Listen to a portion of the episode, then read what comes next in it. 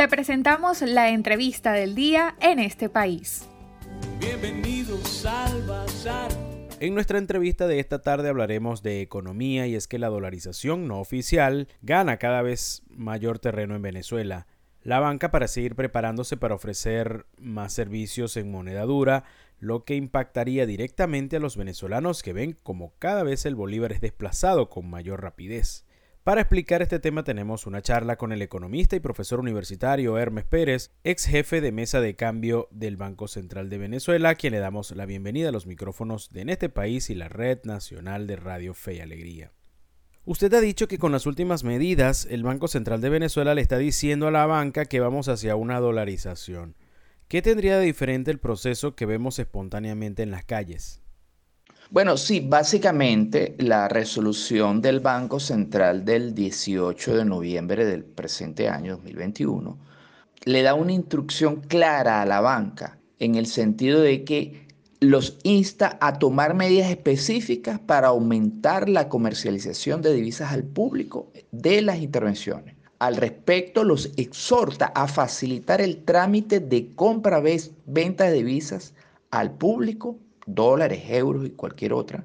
Y para esto le da un plazo de 30 días. En corto, el Banco Central está apostando o está propiciando una mayor dolarización de la economía, alimentada de las intervenciones cambiarias en este sentido, ¿cómo se, se diferencia de esto con la, vamos a decir, la dolarización espontánea que vemos en la calle, la dolarización desordenada? Bueno, que el Banco Central es el ente que regula la política monetaria en el país. Es un ente, es el, ente principal de la política económica. Entonces, no es que una persona o un comercio tú y yo estamos decidiendo utilizar el los dólares o los euros para, para transar en la economía, sino que el ente que se encarga de regular las transacciones en bolívares nos está diciendo, le está dando una instrucción a la banca, utilice más dólares.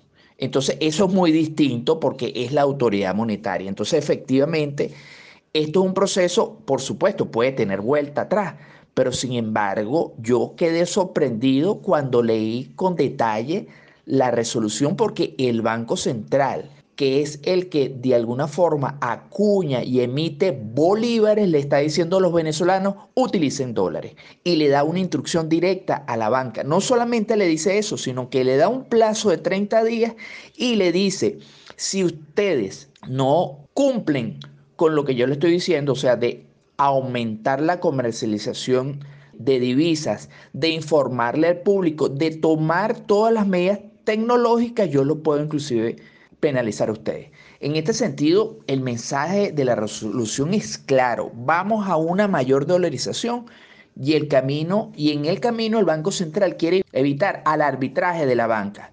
Es decir, que la banca se obtenga dinero al comprar dólares del Banco Central y a venderlos a un mayor precio. Entonces, este, mira, eh, sorprendido en ese sentido y esto es lo que nos indica de que vamos a una mayor dolarización de la que estamos observando.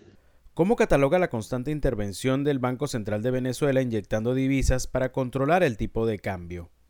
En relación con las intervenciones, este, el Banco Central llevaba hasta la semana que termina el 3 de diciembre, llevaba 62 intervenciones en el año, un promedio de 5,5 intervenciones mensuales, una intervención semanal. En ese lapso, antes de la reconversión monetaria, las intervenciones del Banco Central se ubicaban entre 20 y 30 millones de dólares por cada intervención. Es lo que el Banco Central inyectaba, el equivalente, ¿no? Porque a veces lo hace con dólares, euro o una combinación de los dos.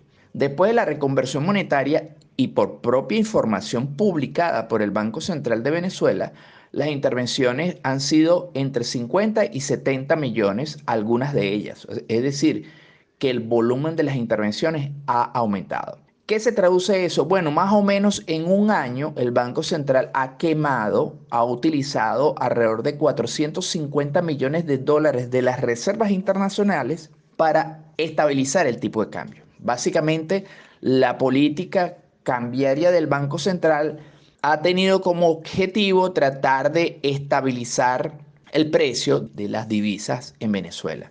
¿Qué ventajas y desventajas tiene esa medida? Bueno, la ventaja es que entonces, como el dólar está más barato, las importaciones de bienes y servicios se abaratan. Entonces uno puede conseguir cosas importadas más baratas que en otras condiciones. ¿Cuál es la principal desventaja de la medida? Que como las importaciones son más baratas, entonces los productos importados compiten con el producto nacional con, y los productos nacionales entonces tienen una desventaja con respecto a los importados, porque los importados tienen, reciben un dólar, vamos a decir, subsidiado por las constantes intervenciones del Banco Central. Eso es lo que nosotros llamamos en economía que hay una apreciación cambiaria. La apreciación cambiaria tiene un impacto muy malo para la producción nacional, aunque favorece de alguna medida el consumo de productos importados. Esa es la ventaja y desventaja de la medida. Les recordamos que estamos conversando con Hermes Pérez. Él es economista, profesor universitario y ex jefe de mesa de cambio del Banco Central de Venezuela. Puedes conseguirlo en Twitter como arroba econpérez. ¿Cuáles son las expectativas de la economía venezolana para el 2022? ¿Podemos esperar salir de la hiperinflación y crecer?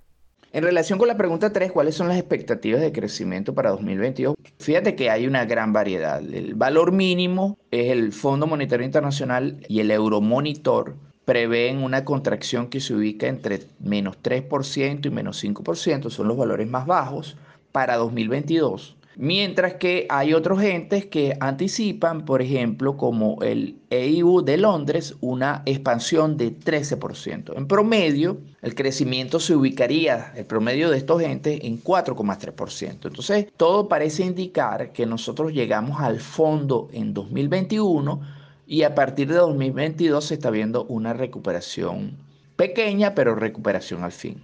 Eso es una buena noticia. es una buena noticia que sumado con la desaceleración de la hiperinflación constituye otra buena noticia para la economía venezolana. Esas son dos buenas noticias. Ahora, ¿cuál es la parte desfavorable de esas dos noticias? Que esta recuperación económica y esta desaceleración de la hiperinflación no se produce en respuesta a medidas económicas conjuntas que haya tomado el gobierno. Al contrario, pareciera que esta recuperación y la desaceleración de los precios suceden por generación espontánea. Son una respuesta de la resiliencia, la capacidad de resistencia que tienen los empresarios venezolanos que a toda costa y a pesar de tener un gobierno que no favorece la, participación privada, se han mantenido como tercos trabajando en Venezuela y a un grupo de ciudadanos venezolanos como usted y yo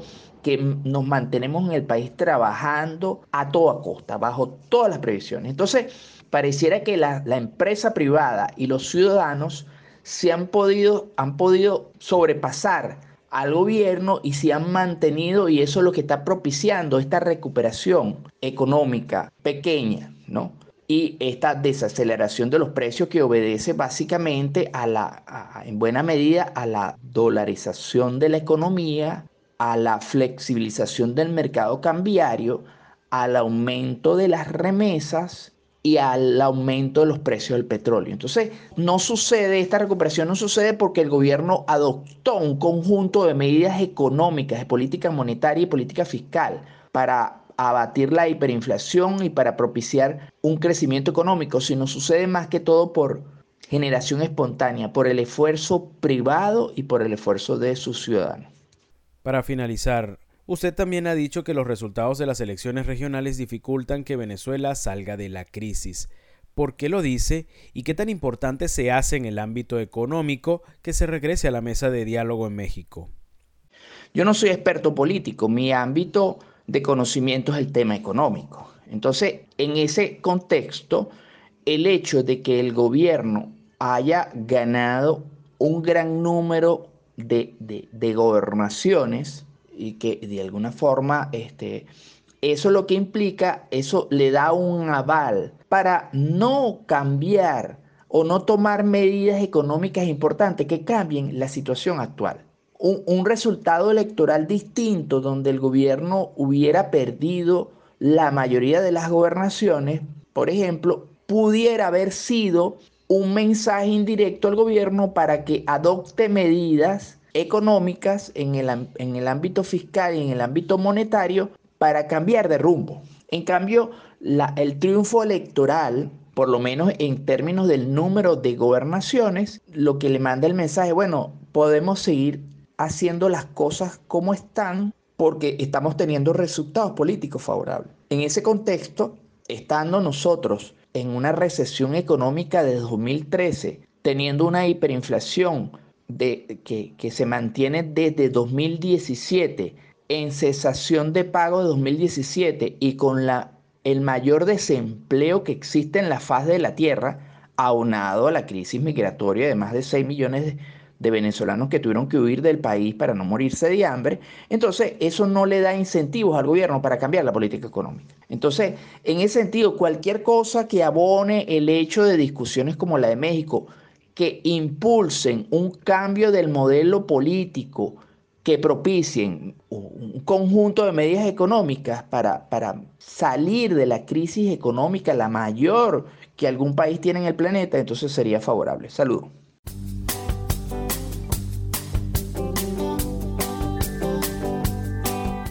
Le agradecemos a Hermes Pérez, economista, profesor universitario y ex jefe de la mesa de cambio del Banco Central de Venezuela por su participación en nuestra charla de esta tarde. Lo puedes seguir en Twitter como arroba. Para conocer más del programa en este país, visita nuestras cuentas en redes sociales, en Twitter e Instagram como arroba en este país radio, en Facebook en este país programa radiofónico y en la página web en estepaís.info.